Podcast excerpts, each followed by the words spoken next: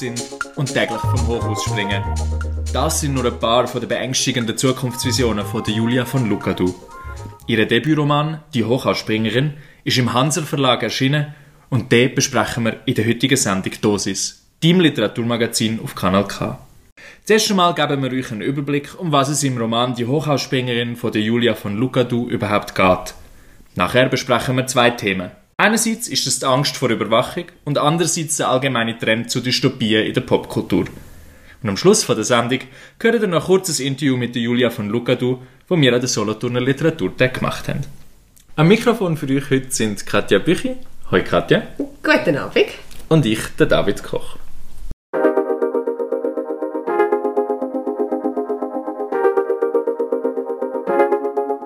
Katja und ich reden in der heutigen Sendung über den Debütroman Die Hochhausspringerin von der Julia von Lukadu. Katja, sag mal, um was genau geht es in diesem Roman? Deine Frage, David, muss ich gerade mit einer Gegenfrage beantworten. Und zwar, wo spielt die Geschichte? Weil die Julia von Lukadu hat in diesem Roman eine eigene Welt erschaffen. Wichtig an dieser Welt ist, dass sie aufteilt ist in ähm, Stadt und Peripherie, wie es genannt wird.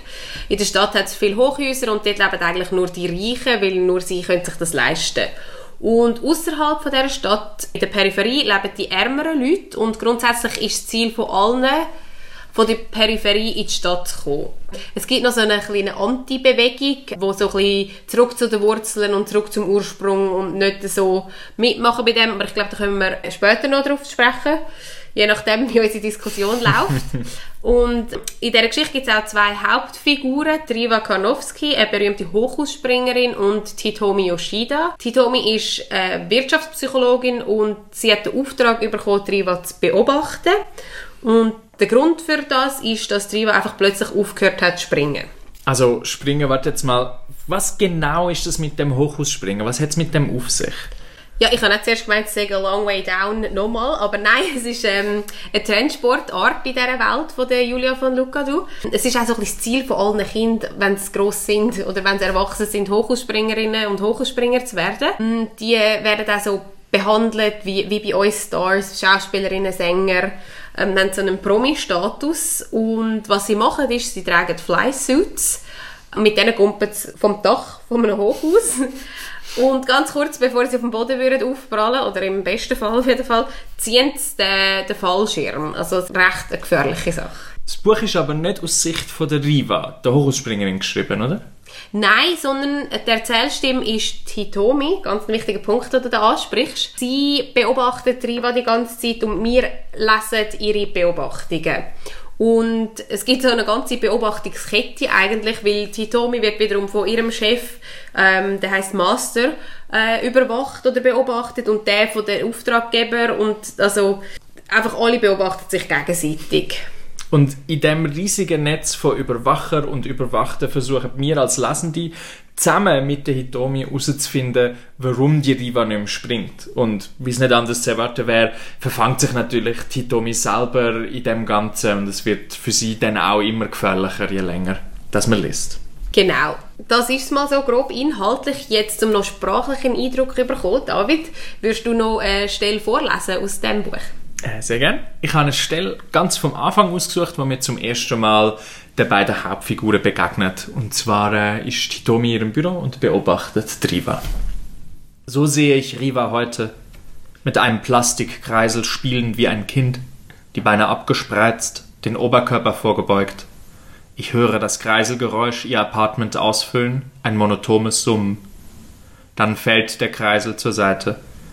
Ihre Hand greift nach ihm, ich sehe die Hand, höre drehen, summen, Stille, drehen, summen, Stille in Endlosschleife. Ich frage mich, ob man ihr Spiel als Zwangshandlung beschreiben kann. Und wo sie das Spielzeug aufgetrieben hat. Vielleicht erlebt es ein Revival auf irgendeinem Lifestyle-Blog, einen Modeimpuls, der in ein paar Monaten wieder vergessen sein wird. Ich sehe Rivas lange, weiße, ausgestreckte Beine. Das Sommerkleid klebt an ihrem Körper, ihre Brust glänzt vom Schweiß.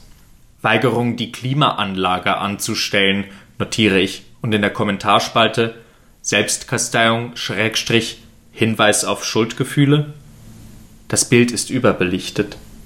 Die Nachbarhäuser reflektieren Sonnenlicht durch die breiten Fensterflächen. Ich passe die Helligkeit des Monitors an. Die Wettervorhersage für die nächsten drei Tage Hitze, kein Regen. Air Quality Index schlecht. Feinstaubbelastung hoch. Kondenswasser läuft mir ins Dekolleté. Plötzlich ein schrilles Benachrichtigungspiepsen. Ich suche nach dem Tablet auf meinem Schreibtisch. Es blinkt stumm. Der Ton ist nicht mein Ton. Er kommt aus den Lautsprechern des Monitors, leicht übersteuert. Ich schwenke die Kamera von Riva weg in den Raum hinein bis ich das Tablet auf ihrem Wohnzimmertisch entdecke. Riva reagiert nicht. Nach 20 Sekunden beginnt sie den Ton nachzuahmen.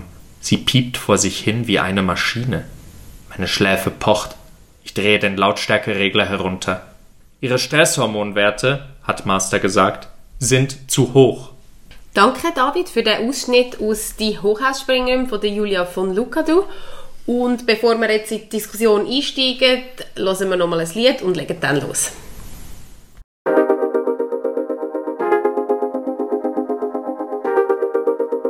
Deine heutige Dosis Literatur ist eine dystopische. Wir diskutieren nämlich das Buch Die Hochhausspringerin von der Julia von Lucadou. Wie wir schon gehört haben, in dem Buch geht es um eine Welt, wo die Menschen komplett zu einem gläsernen Bürger geworden sind. Ja, und jetzt für all die, die vielleicht gar nichts anfangen mit dem Begriff gläserner Bürger oder auch gläserner Mensch, das ist eine Metapher aus dem Bereich vom Datenschutz und der spielt auf die komplette Durchleuchtung von Menschen und ihrem Verhalten an. Normalerweise durch den Staat, im Fall von die Hochhausspringerin, ist es nicht der Staat, sondern es ist die Wirtschaft, es sind die Unternehmen, die alles permanent überwachen. Also aus einem ganz anderen Hintergrund eigentlich passiert das. Also und konkret in der Geschichte heißt es, dass Titomi, die Wirtschaftspsychologin vom Management von der Riva, der Hochhausspringerin, den Auftrag bekommen hat, die Riva permanent zu beobachten. Durch das soll also rauskommen, warum die Riva nicht mehr springen will. Ja, weil sie liegt einfach so ein bisschen, sie vegetiert in ihrem Apartment vor sich hin, macht nichts mehr und niemand weiß warum. Und ja, die ganze Überwachung, eben, was ich, mir nicht so ganz klar geworden ist, ist, wie das technisch funktioniert. Ich glaube nicht, dass es jetzt an meiner Inkompetenz liegt, sondern mehr ist, glaube nicht so klar, oder der Fokus liegt nicht auf dem, wie die Kameras da drin sind, in allen Wohnungen, auch auf allen Straßen kann man sie immer tracken und eben überwachen, also alle Figuren gegenseitig. Ja, ich habe ich hab nicht das Gefühl, dass es, der Fokus liegt nicht auf der technischen, wie ist das technisch möglich, was ich jetzt auch behaupten ist, wer dann würde es zu Science Fiction machen, viel mehr als es, als es ist. Weil dort ja dann sehr oft um die technischen Möglichkeiten mhm. geht. Der Fokus liegt viel mehr auf dem Schaffen, glaube von so einer, von einer Atmosphäre von Überwachung, von konstanter Überwachung und so so schwierig ist es ja auch nicht, sich das vorzustellen, wenn man denkt, was heute schon Nein, so weit sind wir ja nicht davon entfernt. Überall ist. Und eben, es geht, also ich glaube, es, du hast, wie nennt sich das? Du kennst dich eher aus in dem Bereich. Ist es Soft Science Fiction? Wenn es um, um die gesellschaftlichen ja. Auswirkungen von so Sachen geht und nicht um, nicht Technik im Vordergrund steht? Ja, es ist einfach auf jeden Fall nicht Hard Science Fiction. So. Also okay. ich weiß nicht, ob es Soft Science Fiction gibt, ehrlich gesagt. Hard Science Fiction. Ich habe gedacht, wenn es Hard gibt, gibt es auch Soft. Das stimmt. Das ist doch in vielen Genres so, oder? Ja. Wir gehen jetzt nicht weiter in Wellen. Ähm, ja, sorry, zurück zu der Geschichte. Also ein Ding ist ja zum Beispiel, dass alle einen Fitness-Tracker müssen anhaben. Und der misst eben Hormon, Stresshormonwert, wie viel du dich bewegt hast, all das Zeug. Und gleichzeitig gibt es aber auch so wie so eine Form von Selbstüberwachung. Also du musst ja immer dann zum Beispiel loggen, dass du deine Meditationsübungen gemacht hast. Ja, also gerade das mit dem Fitness-Tracker, das hat mich sehr triggert, weil das ist ja so etwas, wo mich irgendwie also zugegebenermaßen schaue ich auch oft selber auf meinem Handy nach, ah, wie viele Schritte habe ich jetzt schon, ah, heute habe ich 15'000, was eigentlich etwa nie vorkommt, aber ausser ich mache irgendwie Städtereise oder so, aber dann, dann freue ich mich irgendwie über das. Aber andererseits finde ich es auch mega dumm. Also es ist so, es, man kommt völlig weg von dem Körper spüren, sondern es ist nur das, was man, wo man kann lesen wo man kann messen was zählt. Und also das ist schon, was ich auch in meinem, in meinem Umfeld beobachte. Ich kenne mehrere Leute, die eigene Gruppen haben und einander vergleichen, wie viel sie, wie viel sie gelaufen sind oder was auch immer sie für Aktivitäten mhm. haben. Und also eben, es ist, es ist nicht Zukunftsmusik, die da spielt, sondern es ist einfach, es ist eine überspitzte aktuelle Darstellung. Ich glaube auch, was du jetzt gerade angesprochen hast mit dem, nicht, es geht nicht um Körpergefühl, sondern um Leistung, das ist, glaube das, was das Buch auch so prekär macht dass es genau dort den Fokus ansetzt, dass die Fitnessdaten aber nicht sozusagen einfach für einen selber sind, wo man einfach selber kann entscheiden, ich will so und so viel Schritt machen oder was auch immer, sondern dass die aber eigentlich konstant das Unternehmen geliefert werden. Was heute natürlich schon so ist, wir verkaufen die Daten ja eigentlich schon, aber dort wirklich an, an deine Arbeitgeber geliefert werden. Ja, und du bist gezwungen, oder? Wir machen es noch freiwillig. Genau, du bist gezwungen, weil Ja. du wirst produktiver, oder? Je, Also freiwillig, ja. Mhm. Ja, ja. Das, das wäre eine andere Diskussion. aber äh, so, je mehr mindful du bist und je mehr du gelaufen bist, desto produktiver bist du im Job. Und also das ist, das ist die Vision, wo sie entwirft, wo ich schon, also der Zwang natürlich zu einem gesunden Körper ist mir jetzt auch nicht völlig fremd. Ja, das ist ein, äh, ein Gedanke, wo ich das Gefühl habe, das ist heute schon da, es manifestiert sich einfach noch anders. Einfach, dass alles auf Produktivität ausgelegt ist. Ich habe das Gefühl, das ist auch ein springender Punkt von dieser Geschichte. Also das, das, äh, wir haben eben noch, wie wir ja schon angekündigt haben, mit, äh, mit der Autorin selber noch können reden und sie, sie hat das auch so bestätigt, aber es war auch unsere Wahrnehmung beim, beim Lesen. Man tut es heute noch bisschen anders tarnen eben so. Wir haben vorher vom Begriff Work-Life-Balance gehabt, dass es so, aber auch das, eben heute nennt man es Work-Life-Balance. In der Julia von Lucado, ihrem, ihrem Roman, nennt sich Achtsamkeitstraining, oder? Wo, wo soll auch runterfahren. Verhedere ich mich jetzt völlig, oder? Kommt Nein, da noch draus? nein, also, wo soll also- runterfahren, aber es geht im Endeffekt, und das ist eigentlich ein Punkt, den ich auch machen wollte, geht es nur darum, herauszufinden, durch was man Produktivität kann steigern kann. Genau. Und das ist ja schon bei der Work-Life-Balance Ja. von heute. Und es geht ja nicht darum, in dem Sinn, dass man eine tolle Freizeit hat, sondern eigentlich nur, dass man aber nicht das Burnout hat, damit man mehr kann arbeiten kann, auch wenn man faktisch weniger schafft. Genau, und das, ja, und eben, also es ist einfach, es ist der Neoliberalismus ad absurdum geführt. Absolut. Und darum auch, finde ich, einen schönen Twist von dem, was man sonst kennt aus dystopischen Darstellungen mit dem Überwachungsstaat, Überwachungsunternehmen. Es ist alles auf die Wirtschaft ausgelegt, alles auf Produktivität. Alles. Und ich meine, wenn man sich einfach mal die letzten Schlagzeilen anschaut, die Facebook gemacht haben oder was weiß ich, es ist jetzt schon, also wir geben all unsere Daten frei, freiwillig, glücklich und irgendwie mit einem schönen Filter drüber. Und dass die Daten gebraucht werden, das wissen wir. Und also es ist ein kleiner Schritt, bis sie so können verwertet werden in meinen Augen. Das ist nicht pure Zukunftsmusik, leider.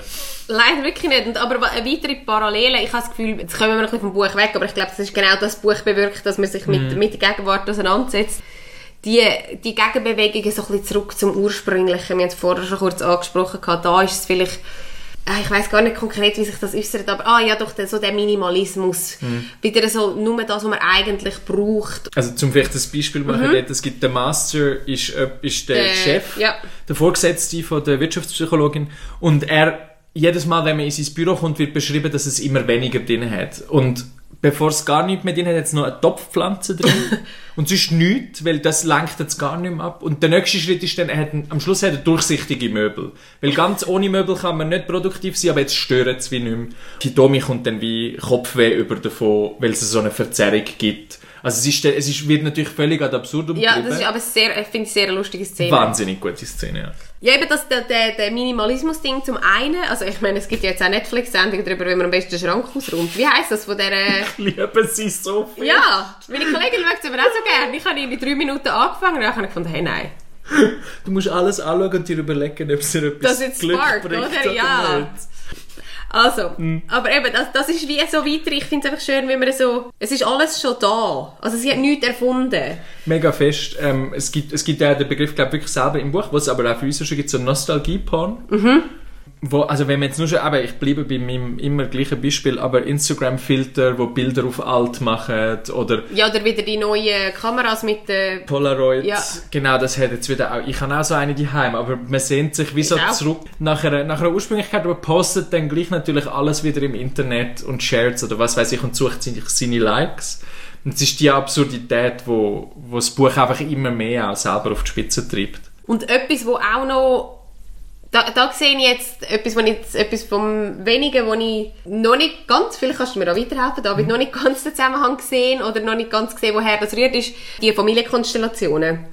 Weil im, im Buch, in dieser Welt, wo da geschaffen wird, sind es so Familienkonzepte, wie wir es jetzt mal so ganz basic kennen, mit Eltern und Kind oder auch mehr Generationen Haushalte oder so, aber einfach die Konstellationen, die gibt es so selten. Und Kinder werden eigentlich von so Breeders aufgezogen und ähm, die richtigen Eltern werden Bio-Eltern genannt, was ich auch einen mega lustigen Begriff finde.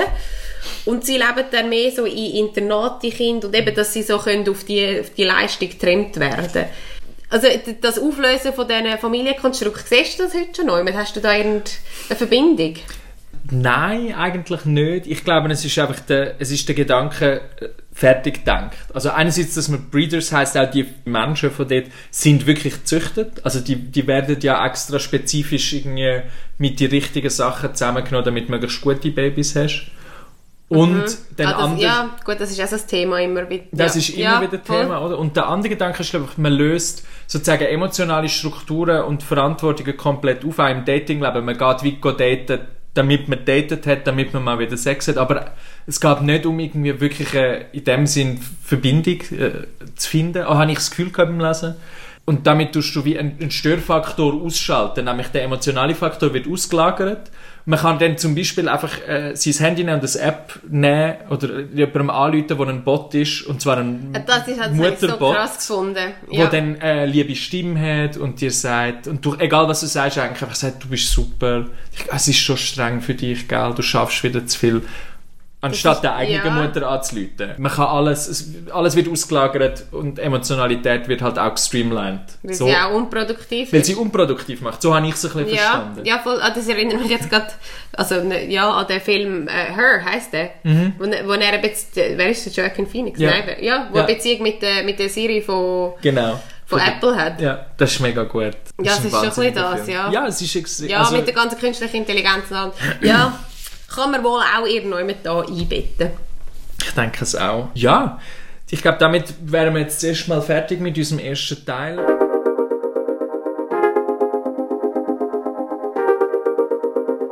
Wir reden heute über den Debütroman von der Julia von Lucadou, die Hochhausspringerin. Wir haben schon ein bisschen darüber diskutiert, wie die dystopische Welt von der Julia von Lucadou so ein bisschen funktioniert.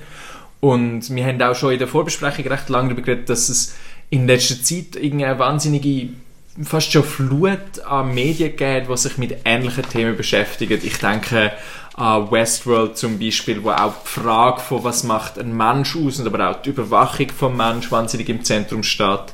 Dann hat Sibylle Berg das Jahr ein Buch herausgebracht, das sich mit einem ähnlichen Thema beschäftigt. Der Ian McEwan, ein englischer Autor, hat das Buch herausgebracht. Es gibt äh, Fernsehsendungen wie zum Beispiel The Handmaid's Tale, wo auch irgendwie alles geht irgendwie darum, dass man gewisse Tendenzen von heute nimmt und sie ein bisschen verschärft oder ja, so ein bisschen unter die Lupe nimmt.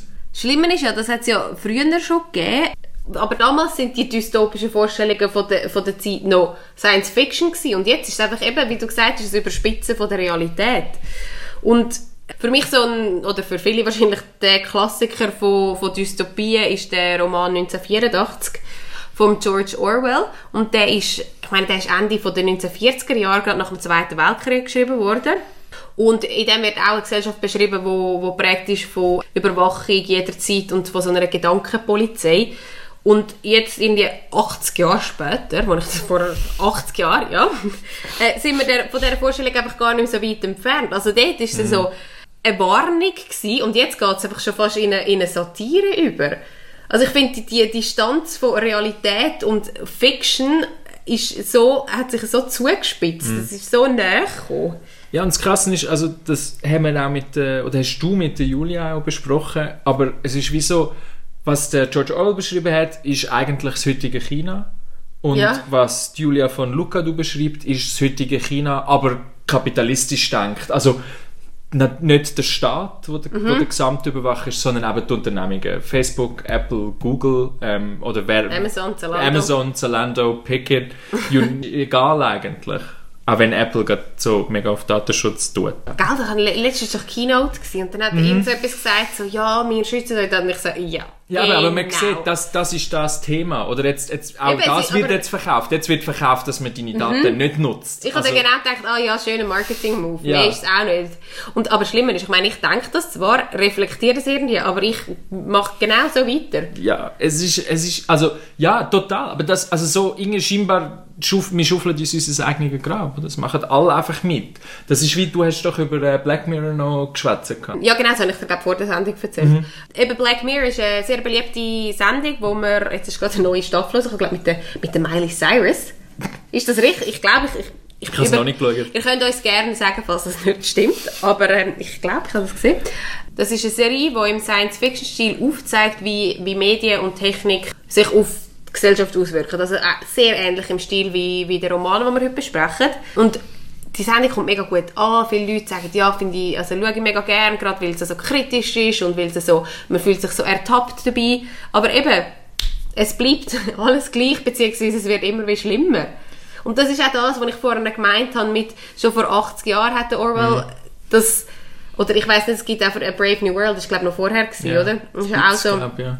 ist glaube so der, der Ursprung von dem, dem Genre, wenn ich mich nicht täusche. Das kann sein. Oder sicher so einer von der ersten oder bekannten, schaust du es gerade schnell an. ja, Aber es, 1932. du mit hast recht, 32, ja. okay, ist schön. Ja, also nur was, was es dann auch noch so absurd macht, ähm, Black Mirror läuft auf Netflix Mhm. und wie du auch schon richtig gesagt hast, Netflix schlägt dann ja auch noch gerade die nächste Sendung vor, die dir könnte Ja. gefallen aufgrund von deinen... Also es ist noch Es absurd. ist einfach Ironie. ja, man, man kritisiert Leben, ja. im Medium und gleichzeitig ja, wird es wieder verwendet. Das ist also so das ist- ironisch. Die Abs ja, das ist völlig absurd. Aber eben, also ich, ich wirf es in dem Sinn auch niemandem vor. Es ist mehr so die Frage. Nein. Eben, es scheint Kunstschaffende ähm, mega zu beschäftigen. Es scheint auch ein, wieder ironisch, ein Markt, ein Abnehmermarkt zu finden. Weil es, ist, es sind beliebte Sachen, Mhm. alle die Sendungen, die wir jetzt besprochen haben. Es ist, das Bewusstsein ist da, aber die Handlung ist noch nicht, noch nicht gekommen. Ja, das ist wie dort, wo das neue europäische Datenschutzgesetz eingeführt worden ist und alle haben sich genervt, dass sie jetzt wieder müssen irgendwie Ja klicken und so. Mhm. Dabei ist so, hey, jetzt ist der Moment, wo du kannst deine Daten schützen und es ist aber einfach, wir haben es einfach alle mühsam gefunden. Ja, es also jetzt heisst, ja. sich neu anmelden, nochmal Ja klicken, es ist ein bisschen absurd. Apropos Märkte, was mir jetzt gerade in den Sinn kommt, was ich mega cool gefunden habe, oder mega speziell bei dem Buch, es hat ganz viele Begriffe, wo ein TM so hoch, so wie hoch 2 ein TM oben dran, wo ja für Trademark, also geschützte Marke, steht. Und zwar auch für so, so Sachen wie, warte, ich muss schnell nachschauen, für Schoolgirl Giggle ist Trademark geschützt, also Schulmädchen lachen. Danke David, wie du das gerade demonstrierst. Oder auch der Satz, everything's gonna be okay, hat das TM oben dran. Also wie können so allgemeine Wörter sind sogar schon in Märkte eingebettet oder man kann Geld damit machen. Also das ist, das ist wirklich ein neues Level an Absurdität. Es ist wirklich der, der meiner Meinung nach Albtraum vom Neoliberalismus, oder? Wo der Staat nicht nur komplett abschafft, sondern sogar komplett ersetzt eigentlich. Es ist, weil wir halt nicht können ohne Staat existieren, so zumindest würde ich jetzt das behaupten, Oh, Quatsch. übernehmen die Unternehmen einfach die, die, die Position, trademarken alles, machen mit allem Geld, aber trotzdem sind sie in der kompletten Kontrolle und äh, schlimmer fast als alles, was man sich kann vorstellen kann. Ja, aber jetzt, also zum, zum jetzt nochmal zurück zum Buch, noch ein bisschen genauer gehen, auch die ganze Beobachtungsstruktur und ich finde, dort hebt sich das Buch eben auch ab von all den anderen Medien, die wir erwähnt haben, zeichnet sich auch in der Erzählperspektive ab. Und zwar in dem, dass wir eben immer auch beobachten, zusammen mit jemandem, der beobachtet. Das heißt, wir schauen wie immer durch eine Kamera durch. Es ist nie unmittelbar, es ist nie das schreckliche Wort Authentizität, oder? Es ist immer schon mal gefiltert worden. Das ist natürlich, also es ist einfach grossartig. Ja, man sieht alles eben durch, also mir einerseits durch, durch die Verschriftlichung, durch das Erzählen Mhm. überhaupt und dann doppelt durch die Linsen oder wie auch immer Voll. viele Linsen das dann sind. Und was spannend ist in der Geschichte, ist, dass Hitomi, die Überwacherin eigentlich von der Riva, sie entwickelt so eine, eine emotionale Bindung Mhm. zu ihr, was es ja sonst in dieser Welt eigentlich kaum gibt. Und das hat mich an, komischerweise, oder vielleicht auch nicht, an Michael Jackson Film erinnert, der Leaving Neverland, wo es um den Kindsmissbrauch geht. Und dort ist so die Frage, wie haben die Eltern das können so weit kommen lassen? Und dann ist die Antwort von der Mutter, ah, I thought we knew him. Weil sie haben ihn permanent am Fernsehen gesehen. Michael Jackson ist zu dieser Zeit überall immer gewesen. Und durch das, dass sie ihn jetzt nicht durch die Linse, sondern halt durch den Bildschirm so oft gesehen haben, so viel mitbekommen haben, haben sie auch schon, also ich will das mit nichts rechtfertigen, ich will keine Meinung dazu abgeben, nur der Satz hat mich so, habe ich mega krass gefunden und das ist ja genau das, was auch in dieser Geschichte passiert, einfach, und ich habe das Gefühl, das ist das, was man, was man in unserer Welt wieder kann beobachten, dass dass man das Gefühl hat, wir kennen die Leute, prominente Leute oder so. Ja, oder auch Marken. Also Entschuldigung, wenn man denkt, wie, wie nah uns gewisse Objekte wie ein, ein Handy stehen oder wie, wie fest man von Apple kann Fernsehen oder was auch immer, aber das sind ja nicht mehr, also man hat ja wie schon das Gefühl, die, die Unternehmen sind Freunde von einem. Ja. Je länger man, man darüber redet und darüber nachdenkt, desto mehr Facetten von dem wirklich wundervollen Text von der Julia von Luca tun sich auf. Absolut. Äh, Das ist doch ein schöner Punkt, um in die nächste Pause überzugehen. Und äh, ja. Nachher gibt es ein Interview mit ihr. Ich freue mich. Ich habe ja hohe Erwartungen gehabt, David, weil du letztes Jahr Bevor wir zum Ende von der heutigen Sendung Dosis kommen, haben wir noch etwas ganz Spezielles für euch. Katja und ich sind nämlich an der Solothurner Literaturtag. Sag mal, Katja, wie hat es dir dort so gefallen? sind also erfüllt worden. Ich bin das erste Mal in Solothurn überhaupt. Wunderschön, malerisch. Es war wunderschönes Wetter. Gewesen.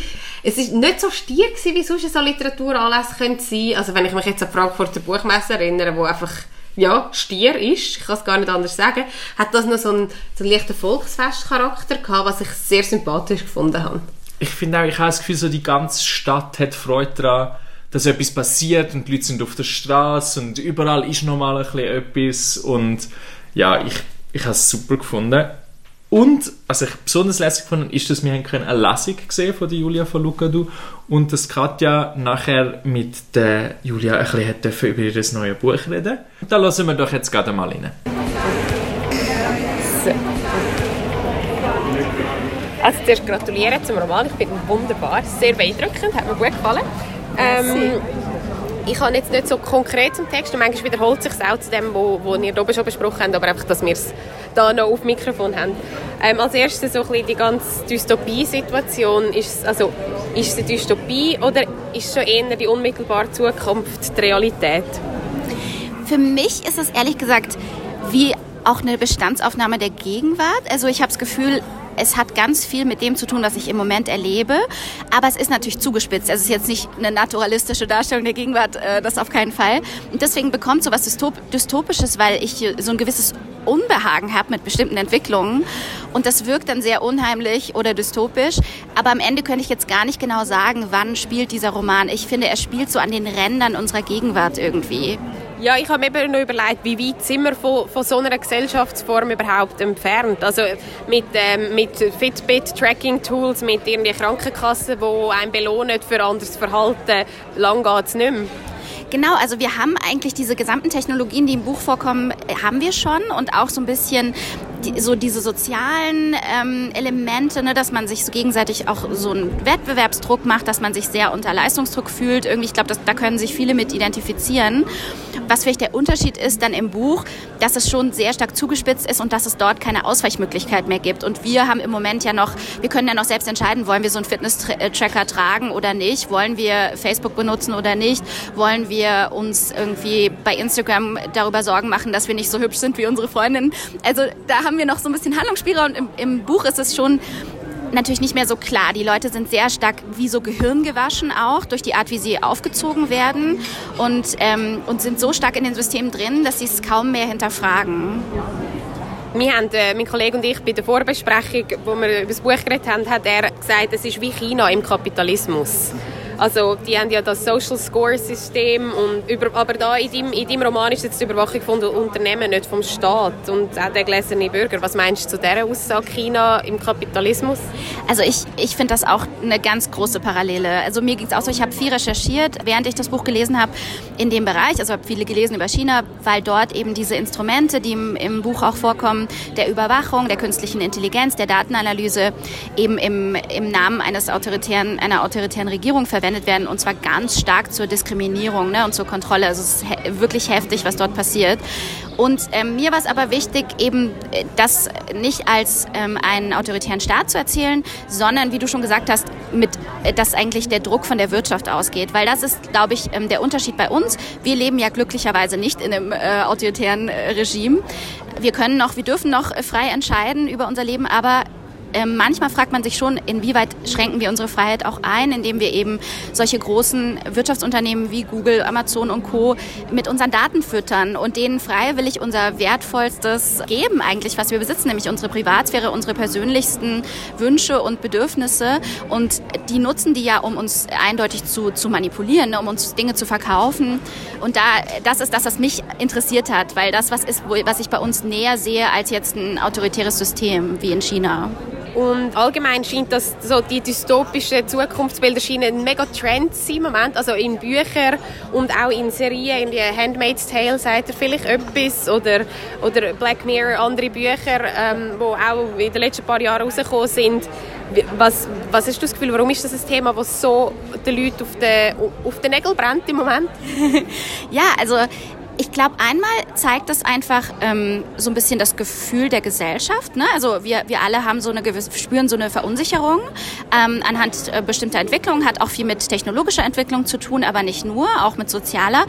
Und andererseits, ähm, du hast jetzt gerade Handmaid's Tale genannt, das basiert ja auf einem Roman von Margaret Atwood, der schon, ich glaube, 1985 oder so rausgekommen ist. Das heißt, es ist was, was uns auch schon lange bewegt und wo wir immer wieder merken, ähm, diese diese Systeme setzen sich fort oder die werden auch bestärkt durch die Technologien. Ne? Da, bei, bei Handmaid's Tale geht es ja ganz viel so um Gender, Genderrollen und, und äh, sexuelle Gewalt und so. Ne? Das sind auch Themen, die uns extrem beschäftigen gerade. Und das ist so relevant, sich darüber vielleicht auf so einem abstrakteren Feld Gedanken zu machen, um sich klarer zu werden, was passiert bei uns. Also deswegen glaube ich, ist es gerade ein ganz gutes Tool, um so zu reflektieren, was bei uns abgeht und auch ein bisschen auch ein Symptom unserer Gesellschaft, ne? dass wir das Gefühl haben, oh, wir vielleicht ist es so ein bisschen eine allgemeine Depression, ja. Also wir sagen so, oh Gott, was machen wir da? Was tun wir uns an? Und dann kommen so dystopische Texte und Filme raus.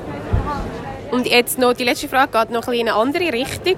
Kann man das Buch auch politisch lesen? Weil ich habe irgendwann beim Lesen die Assoziation gehabt, eben du hast vorher gesagt, Stadt Slum und ich habe irgendwann die Assoziation gehabt, Europa Nahost. Ähm, gerade auch mit Begrifflichkeiten wie ausschaffen, aus der Stadt ausschaffen.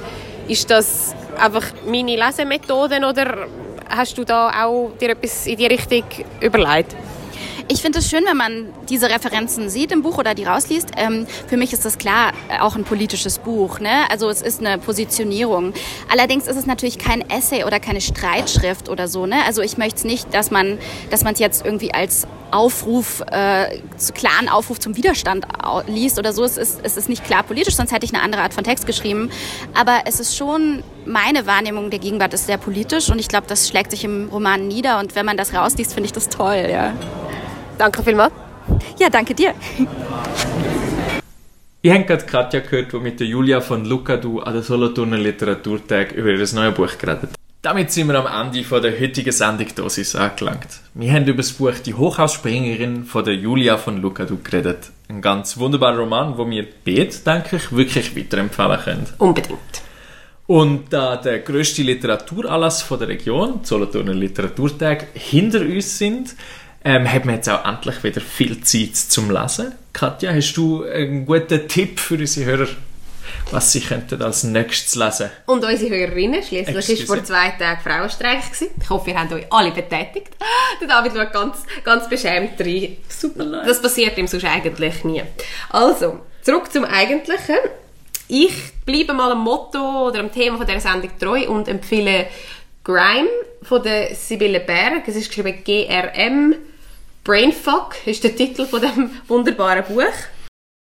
In diesem Buch geht es um eine von Algorithmen gesteuerte Welt, in der auch der Neoliberalismus völlig überhand genommen hat und YouTube-Star werden ist so ein bisschen die Hoffnung von vielen. Das Buch hat allerdings ganze 640 Seiten. Mm, da braucht ihr ein bisschen Durchhaltevermögen, aber ich hoffe auf ein paar schöne Tage, wo ihr in die Body liegen könnt oder vielleicht auch am Strand. Ja, und ich empfehle auch ein relativ langes Buch, es hat auch über 600 Seiten, und zwar heißt es Miami Punk. Geschrieben ist es vom Juan S. Guse. Ähm, es spielt in größtenteils in Miami und Miami hat mittlerweile nicht mehr Küsten in dieser Welt, weil sich das Meer zurückgezogen hat. Die genauen Gründe weiß man nicht. Ich habe es erst angefangen, als ich vermute aber, dass es mit dem Klimawandel zu tun hat. Passend zu aktuellen öffentlichen Diskurs. Auch da, ähm, also eine ähnliche Form von, ja, wie man halt so Dystopie schreibt, gell?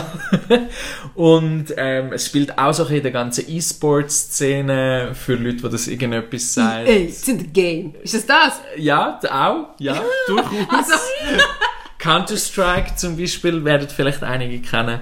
Ähm, es ist wahnsinnig gut geschrieben, finde ich. Es ist wahnsinnig witzig, es ist aber auch wahnsinnig, äh, ja, es ist cool. Wie gesagt, ich habe erst angefangen, aber ich kann es also sehr empfehlen bis jetzt. Damit wären wir langsam am Ende von der Sendung. ich habe es sehr schöne Sendung gefunden, David. Danke. gefunden. Danke dir. Auch unser. Ausflug nach Solothurn hat mir gut gefallen. Ja. Wir müssen noch sagen, dass ihr uns könnt folgen könnt. Ironischerweise müssen wir das jetzt sagen. Stimmt, genau, um die Ironie perfekt zu machen. Instagram, dosis.lit, folgt uns und äh, schaut euch unseren, wie heisst es, Retroporn? Nein, Retropon. Nostalgieporn. Nostalgieporn. Zieht euch den Nostalgieporn von David und mir rein. Tut uns melden, slidet unsere DMs, wenn ihr Lust habt. Wir wünschen euch ganz ein